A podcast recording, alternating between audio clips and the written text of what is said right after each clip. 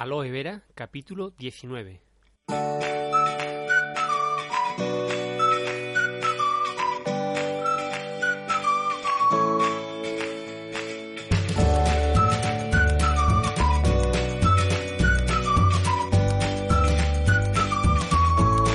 Bienvenidos al programa semanal de la aloe vera, el primer podcast que habla de la aloe vera en el cultivo, en la cosmética, en la cocina, en la salud, en la belleza y sobre todo en su uso diario.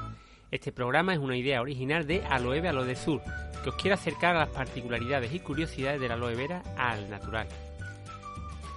Hoy os voy a hablar del campo, del cultivo de aloe vera y lo voy a hacer por dos razones. Anoche vi el anuncio del corte inglés que nos anuncia que ya es primavera en el corte inglés, pero en la finca de aloe llegó la primavera hace cerca de un mes.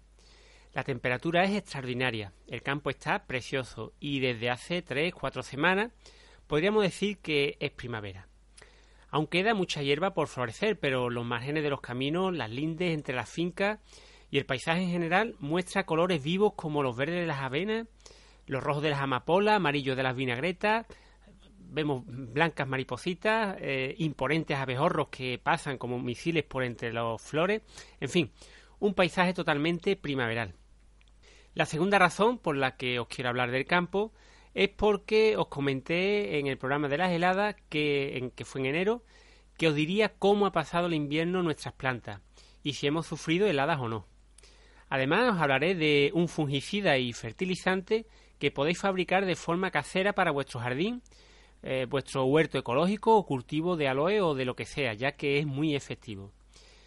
Pues bien, efectivamente, las lluvias que hemos tenido durante el invierno no han sido muy abundantes, pero como se suele decir entre la gente del campo, ha llovido muy bien. Es decir, no hemos tenido lluvias torrenciales, que ya sabéis que este tipo de lluvia puede hacer daño en el terreno y en algunas plantaciones y además no suele empapar el suelo. Llueve con tanta fuerza que, tal como cae, sigue la correntía y se pierde por las pendientes casi sin filtrarse al suelo. Entonces, como os digo, ha llovido bien, de forma pausada, alternándose con días eh, de temperaturas entre 15 y 20 grados, ¿eh? lo que ha hecho que germinen las semillas de forma temprana. Además, han despertado del letargo invernal a los insectos. Os decía semanas atrás, a principios de febrero, que muchas de nuestras plantas están brotando las flores. Fijaros, una planta de origen africano que en febrero está activada.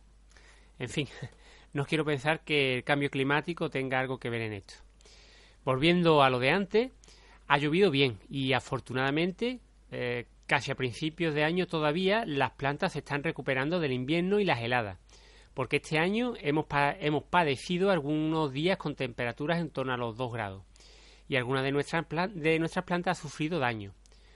Os contaba en el programa número 11, eh, Cuidado con las heladas, que las bajas temperaturas podían producir necrosis. Pues bien, en torno al 15% de nuestra plantación ha sufrido este daño y son hojas que no podemos vender, principalmente por la estética y porque también pierde rendimiento, aunque apenas pierde las propiedades beneficiosas.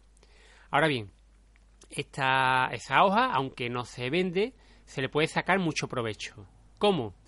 Pues fabricando un fertilizante y fungicida de aloe vera súper efectivo y fácil de hacer. Lo primero que tenemos que hacer es cortar toda la hoja afectada y apartarla del cultivo, ya que al estar dañada, la hoja está debilitada, tiene rotura de fibra y por ahí atacan los hongos eh, que pueden correrse para el resto de las plantas, las plantas vivas digo. Por tanto, eliminar la hoja y apartarla. Si tenéis compostadora, la troceáis un poco, troceáis la hoja y la echáis ahí.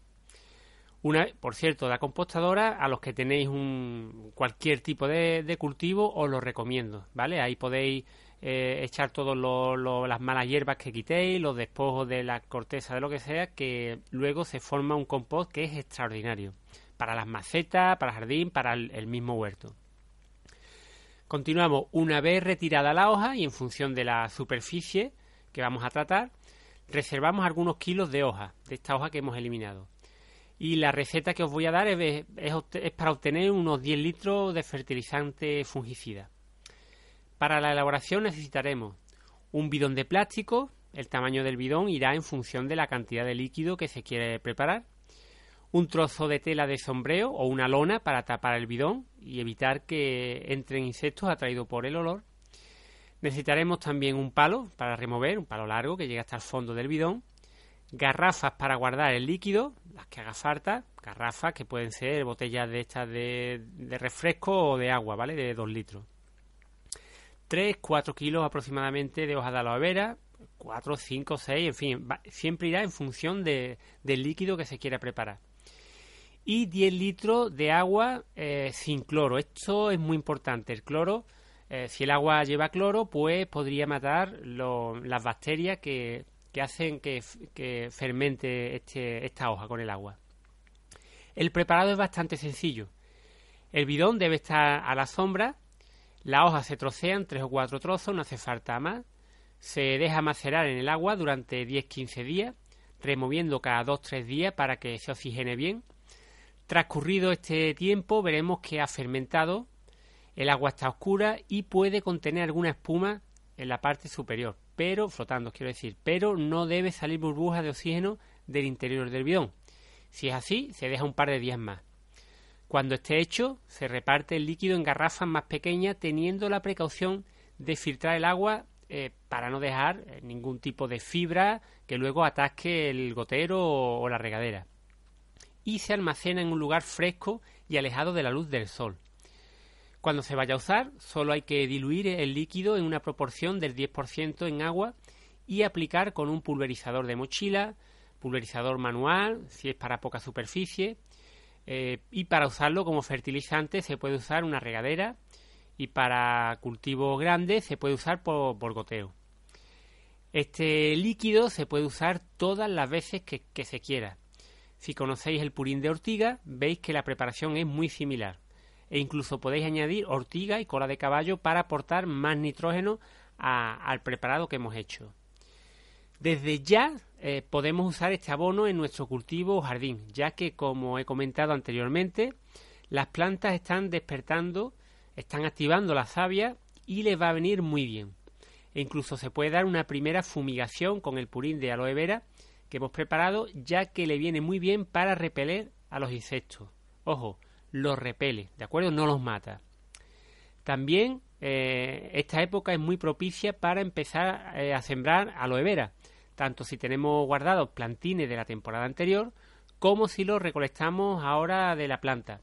Se puede sembrar ya que no existen riesgo de helada y conviene eh, antes de que lleguen las altas temperaturas.